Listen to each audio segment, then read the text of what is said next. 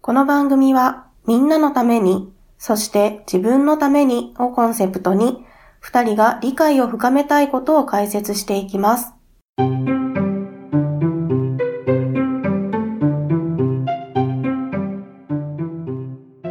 ねえねえ、におちゃん。なあに、かいわれくん。どうして人間は地球上でこんなにも繁栄できたんだと思うおお 急に壮大な質問が来た。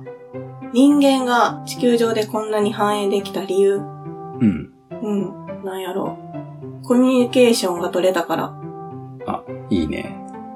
まあ、他の動物でも取るのはいっぱいいるけれども、うん、確かに人間ほど正確に取れるやつは、あんまりいないよね。うん、で、これまあ答えがいろいろあるんだけれども、うん、まあ俺が思う一つの答えとしては、うん。こう人間は大規模で柔軟に協力し合えるから、うん地球上でこんなに繁栄できたのかなっていうふうに思うのね。うんこう大規模で柔軟に協力し合うことによって、知識や技術のレベルを高めていって、うん、複雑な道具を作り出して、うん、文明を発展させることができたのかなってうん、思うんだけれども、その協力がスムーズに行われるために、人間には一つスイッチが用意されているのね。お、どんなスイッチでしょそれが今回紹介する恩返しのスイッチです。う。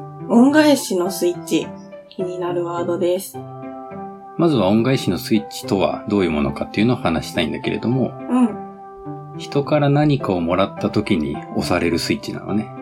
うん、で、恩返しのスイッチが押されてしまうと、強制的にお返しをしなければならない気持ちになるのね。うん。ああ、なるほど。えーちなみにこの恩返しのスイッチっていうのは、こう社会心理学の用語としては、偏方性の原理と言います。偏方性の原理。そう、返すに報いるって書いて偏方なんだけれども、ちょっとわかりにくいし、あんまり使わない言葉なので、うん、今回は恩返しのスイッチって呼ぼうと思います。はい。でも恩返しのスイッチす、まあ良くも悪くもすごく強力なスイッチなのね。うん、で、まあどんな風に作用していくのかっていうのを今日話していけたらなと思います。はい、お願いします。で、まずは、ちょっと一つ実験結果を、えー紹介したいんだけれども、うん、 1971年に心理学者のデニス・リーガンっていう人がうん、好感度と贈り物に関する実験を行ったのね。うん、で、どのような風な実験をやったかというと、A さんと B さんの2人が美術鑑賞という名目で実験に参加します。はい。ただし、B さんは仕掛け人であり、A さんはそのことを知りませんほう。で、美術鑑賞中の休憩に B さんは2パターンの行動、どちらかをします。はい。で、1つ目のパターンでは B さんは特に何もしないです。で、2つ目のパターンでは B さんがコーラを2本買ってきて、1本 A さんにあげるっていうことをします。うん、はい。で、美術鑑賞後に B さんが A さんに次のような頼み事をするのね。どんな頼み事何枚でもいいから、1枚25セントの福引きチケットを買ってくれないかなって。うん。確か70人ぐらいを対象変えていろいろやってみてるんだけれども、はい、はい。その結果、パターン1、何にもしないっていう場合は、A さんは平均0.9枚のチケットを買ったのね。うん。買わなかった人ももちろんいるんだね。そうそうそうそう。で、パターン2では、A さんは平均1.7枚のチケットを買いましした。だから、まあ、約2倍の効果が出てるっていうことが、この結果からわかるね。た。うん、そうだね。で、この結果、詳細に見ていくと、すごく面白いことが3つわかるのね。うん。でまず1つ目は、等価交換じゃない。うん、で、2つ目が、A さんの自由度が低い。うん。はい、はい。で、3番目は好感度が関係ない。うん。で、この3つをちょっと説明していきたいんだけれども、お願いします。まず1つ目の等価交換ではないっていうことなんだけど、うん。当時のコーラの値段って10セントなのね。うん、うん。まあ多分100円ぐらいなんじゃないかなと思うんだけれども、うん。この100円ぐらいのコーラを渡すことによって、1枚25セントの250円ぐらいのうん。福引きチケットを2倍近く買ってもらってるわけだよね。そうやね。だから渡したもの以上のものが返ってきてるのね。そうやね。だから、この恩返しのスイッチ押されて返すものは等価交換じゃないっていうこともあるのね。うん。なるほど。で、二つ目の A さんの自由度が低いっていうことなんだけど、うん。こう、パターン2のコーラを渡す場合、渡すものを決めるのは B さんだし、お返しとして受け取るものを決めるのも B さんだよね。そうね。うん、コーラ2本持った状態であげるよっていうふうに言われて、これ断るの結構難しいじうゃんん。うん普通に受け取るよね。うん。そうね。で、お返しをしないのも、こう、スイッチが押されている以上結構難しいのね。うん。だから A さんの自由度がとても低いというような条件になってるよね。そうね。で、3番目の好感度は関係ないっていうことは、うん。えっ、と、美術鑑賞後に A さんから見た B さんへの好感度を別で測ってるのね。うん。で、一つ分かったこととしては、好感度が高いほどチケットの購入枚数が多いっていう結果が出たんだ。うんうんこれって別にまあ不思議なことではないじゃん。好感度が高いからいっぱい買ったっていう。うん。そうね。で、恩返しのスイッチのすごいところは、好感度が高くても低くてもコーラを渡していた方がそうでない方の2倍のチケットを買ってるのね。うん。だから、好感度関係ないんだよね。うん。っていう感じでこんな3つの特徴がある、すごく強力なスイッチが恩返しのスイッチです。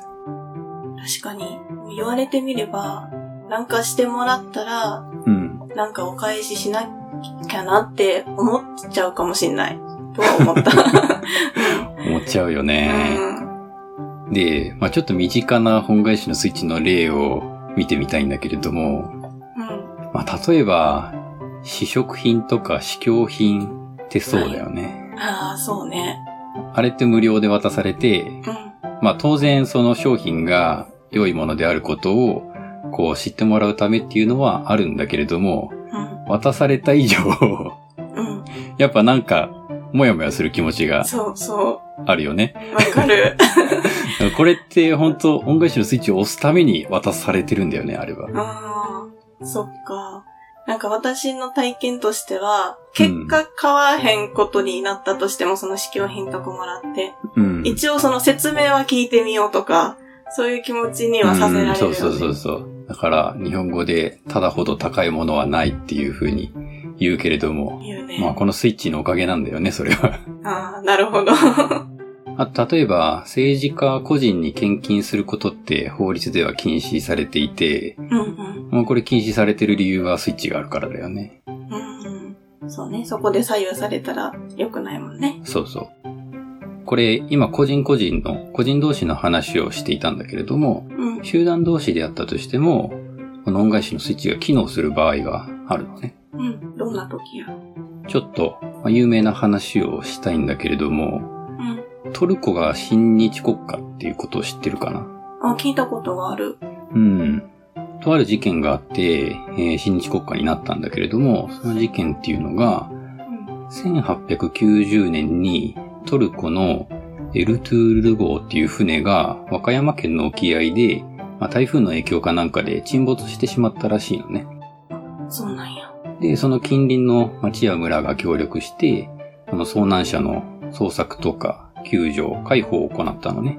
うんうん。で、結構一生懸命そういう手助けをしたので、それ以来トルコは親日的になったんだけれども、うん。で、ちょっと時間が経って、えっと1985年にイラン・イラク戦争っていうのがあって、うんうん。当時のイラクの大統領のフセインが、48時間後にイラン上空を飛ぶ飛行機を無差別に攻撃しますっていう風に宣言しちゃったのね。もう。で、そんなことになったら大変だから、うん。イランに滞在していた外国人は、こう慌てて出国しようとしたのね。うんうん。で、各国の航空会社って、まあ、自国民を優先して、こう登場させたので、日本人は出国できなかったのね、その時。あ、うん。で、日本がちょっとトルコに助けてくれませんかっていう風に救助要請を出して、で、トルコが飛行機に乗って助けに来てくれたんだけれども、そのイラクにいたトルコ人よりも日本人を優先して救助したのね。そうなので、いや、そこまでしてくれるなんてっていう風に日本側も思ったみたいで、ななんでそんなにしてくれたんですかって聞いたら、トルコの大使は、私たちはエルトエルトゥールル号の借りを返しただけですっていうふうに言ったらしいんだ。へこれってめちゃくちゃすごいことでえ。、すごい。 100年経った後でも、国っていう大きな集団同士でも、恩返しのスイッチが機能してるんだよ。うん。すごい。なかなか、だからこれを見てもすごく強力なスイッチなんだなっていうふうにわかるよね。うん。であと、ちょっと変わったもので言うと、うん。コンビニのトイレにさ、はい。いつも綺麗に使っていただきありがとうございますみたいな張り紙してない。ある ね。うん。見たことあるある。あれ俺、前まで何なんだろうな、この紙はっていうふうに思ってたんだよね。確かに。いや、こここ利用するの初めてだし、うん。そうなだんね。か感謝されるって変な感じするなっていうふうにうん。思ってたんだけれども、あれって結構効果があるらしいのね。うん。まあ効果があるからこそ貼ってるんだと思うんだけれども、うん。これ、何をあげてるんだと思うあげてる、そっか。あげられてるわけではない気がするよね。トイレを使わせてもらっているえっ、とね、これね、どうどういうこといつも綺麗に使っていただきありがとうございますっていう感謝を与えられてるんだよね。ええあ、そうか、そうか。うん。うん。まあ感謝されると嬉しいじゃないあ、そう、そういうことか。そうそう、感謝を先にもらっちゃったから、それに見合うお返しをしなければってなってあ、綺麗に使うなるほど。うっていう風になってると思うんだよね、あれ。 ーん。あ、言われてみればそうかもしれん。 へえ。この恩返しのスイッチ勉強して、あ、これそうなんだなってうん。思ったちょっと変わった例だったうね。ん発見ですね。まあ恩返しのスイッチは物だけじゃなくて、そのこう気持ちとかそういう行為うん。に対してもちゃんと機能するようなスイッチです。なるほど。うん面白い。ね。で、この恩返しのスイッチの別の使い方、使われ方を紹介したいんだけれども、はい。拒否したら譲歩っていう使い方があるのね。うんうん。拒否したら情報そうそう。譲歩っていうのは自分の主張を抑えて相手の意向に従ったり妥協することだよね。うん。で、拒否、拒否したら譲歩っていうのはどういう方法かっていうと、うん。まず相手に確実に拒否されるような大きな要求をして、うん。それが拒否された後に、えーそれよりも小さな、もともと受け入れて欲しかった要求を出すっていう方法なのね。うん。例えば。はい。ここでまた実験があります。はい。これも1971年にアメリカの大学生に行い、対して行った実験なんだけれども、と2つのお願いを用意するのね。うん頼み事1つ目は、地域精神衛生局っていうところで、うん。最低2年間、ボランティアとして週に2時間ずつ働いてくれないかっていう頼み事。んで、2つ目の頼み事は、その地域精神衛生局で、1日ボランティアとして2時間働いてもらえないかっていうお願い事。んで、2パターン、えーお願いをするっていうことをしてみたのね。うん。うん。で、1つ目のパターンとしては、頼み事2をお願いする。だから、ただ単純に1日2時間ちょっと働いに、働きに来てもらえないかって単純にお願いした場合。んで、パターン2が、1つ目の頼み事をお願いして、断られたら、え2つ目の頼み事をお願いする。うん。 2年間2時間ずつ働いてくれないかっていうお願いした後、まあ断られて、その後に、いまあ、1日だけでいいからっていう風にお願いするっていう方法。うん。うん。で、この結果で、この2番目の頼み事を、えー受け入れる割合がかなり違うのね。うん。ただ単純に2つ目のお願い事をする場合は、29%の人が頼み事を受け入れたらしい。うんパターン2の人は、76%の人がおお。頼み事を受け入れたらしい。随分変わったね。ねえ、ほんとこれびっくりするよね。3倍近く変わるんだよね。うん。で、これ詳しく見ていくと、2つの面白いことが分かってくるんだけれども、うん。まず1つ目は、えー当然相手の同意を引き出しやすいんだなっていうことが、この拒否したら情報にはあるんだっていうことが分かるよね。うん。うん。そう頼み事の内容は同じなのに、恩返しのスイッチが押されているため、この同意を引き出しやすい状況になってるのね。うん。情報っていうものを与えているわけじゃん。うだから、それで恩返しのスイッチが押されて、で、相手も何かしてあげなきゃっていうふうに思いやすい状況になってるのね。うん。で、この拒否したら譲歩のもう一つすごいところは、これコントラストのスイッチも同時に押されているのね。おお、覚えてるかな一回でやりましたな。そうそう。まあ先に大きいものを見せていて、小さいものを見せると、その小さいものがより小さく見えるっていうようなスイッチのことだね。そう、うん。はいはい。一回大きいものを見せておいて、譲歩して、本来のものを見せていると、うん本来のものがすごく小さく見えてしまっているのね。うんうん。なるほど、なるほど。だからこれ二重にスイッチが押されてるから、すごく強力なのね。 うん。うん。で、もう一つ、この実験の続きがあって、うん。頼み事を実際に行う可能性も上がるのね。うん。うん。この二つ目のお願い事、1日ボランティア2時間働いてくれないかっていうお願いを受け入れた人の中で、まあ実際に来た人の割合を測ってみたのね。うん。なるほど。で、パターン1の単純にお願いした場合は、50%の人が実際に来たらしい。うん。で、パターン2の最初に大きいやつ見せて、えー次に小さいの見せた方は85%の人が来たらしいです。うん。これまた違うね。そう。拒否したら譲歩では、なんていうかな。譲歩をして、相手はそれを受け入れるわけじゃん。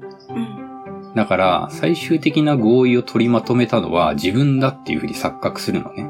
ああ、なるほど。はいはい。そう。だから、取り決めに対して責任感とか満足感っていうのが生まれるようになってるのね。うん。だから、拒否したら情報を使って要求を受け入れた場合、それをちゃんと実行したり、もう一回実行したりっていううん。ことが起きやすくなってるのね。うん。これは、すごいスイッチだよね。うん。で、拒否したら情報使われてるで、なんだろうなっていうふうにちょっと考えてみたんだけれども、うん。あの、街中で見かけるキャッチとかはそうだよね。ああんまり覚えないかな。新宿とか歩いてるとひっきりなしにキャッチに合うんだけれども あ。、はいはい。なんか、飲み放題3000円でどうですかっていうふうにまず最初に要求されて、うん。いや、ちょっとって言うと、あ、じゃあ2000円で、また一品もつけますみたいな感じで、ああ、はいはいはい。本当はそれがお願いなんだろうって思ううんやつ。よく使われてるなっていうふうに思うよね。うん。そうね。で、あと、あの、前に、におちゃんが話してくれた、スーパーでのレジのシールの件、ああ、はいはい。あれ、ちょっと一回話して くれるおっと、えっ、とね、なんかシール、いらないんですけど、っていう風に。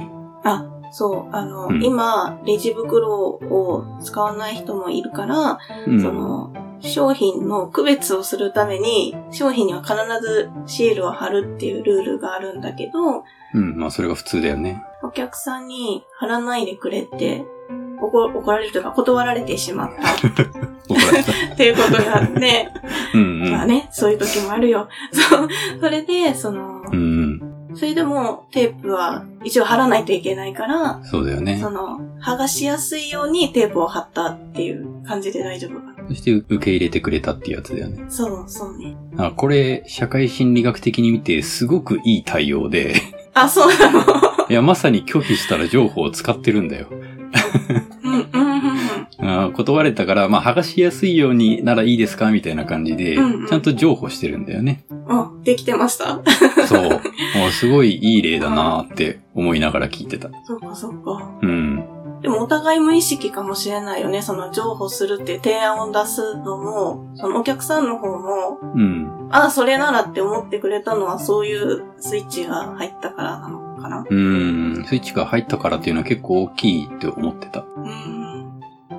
でだよ。うん。このスイッチが押されそうになった時の対策をね、ちょっと最後に話していきたいなって思ってるんだけれども、はい、お願いします。この番組では人のスイッチを利用して自分が有利となる状況を勝ち取ろうみたいな感じじゃなくて、うんうんうん自分がスイッチを押されそうになった時に、どうすれば自分の身を守れるかっていうことを話していきたいのね。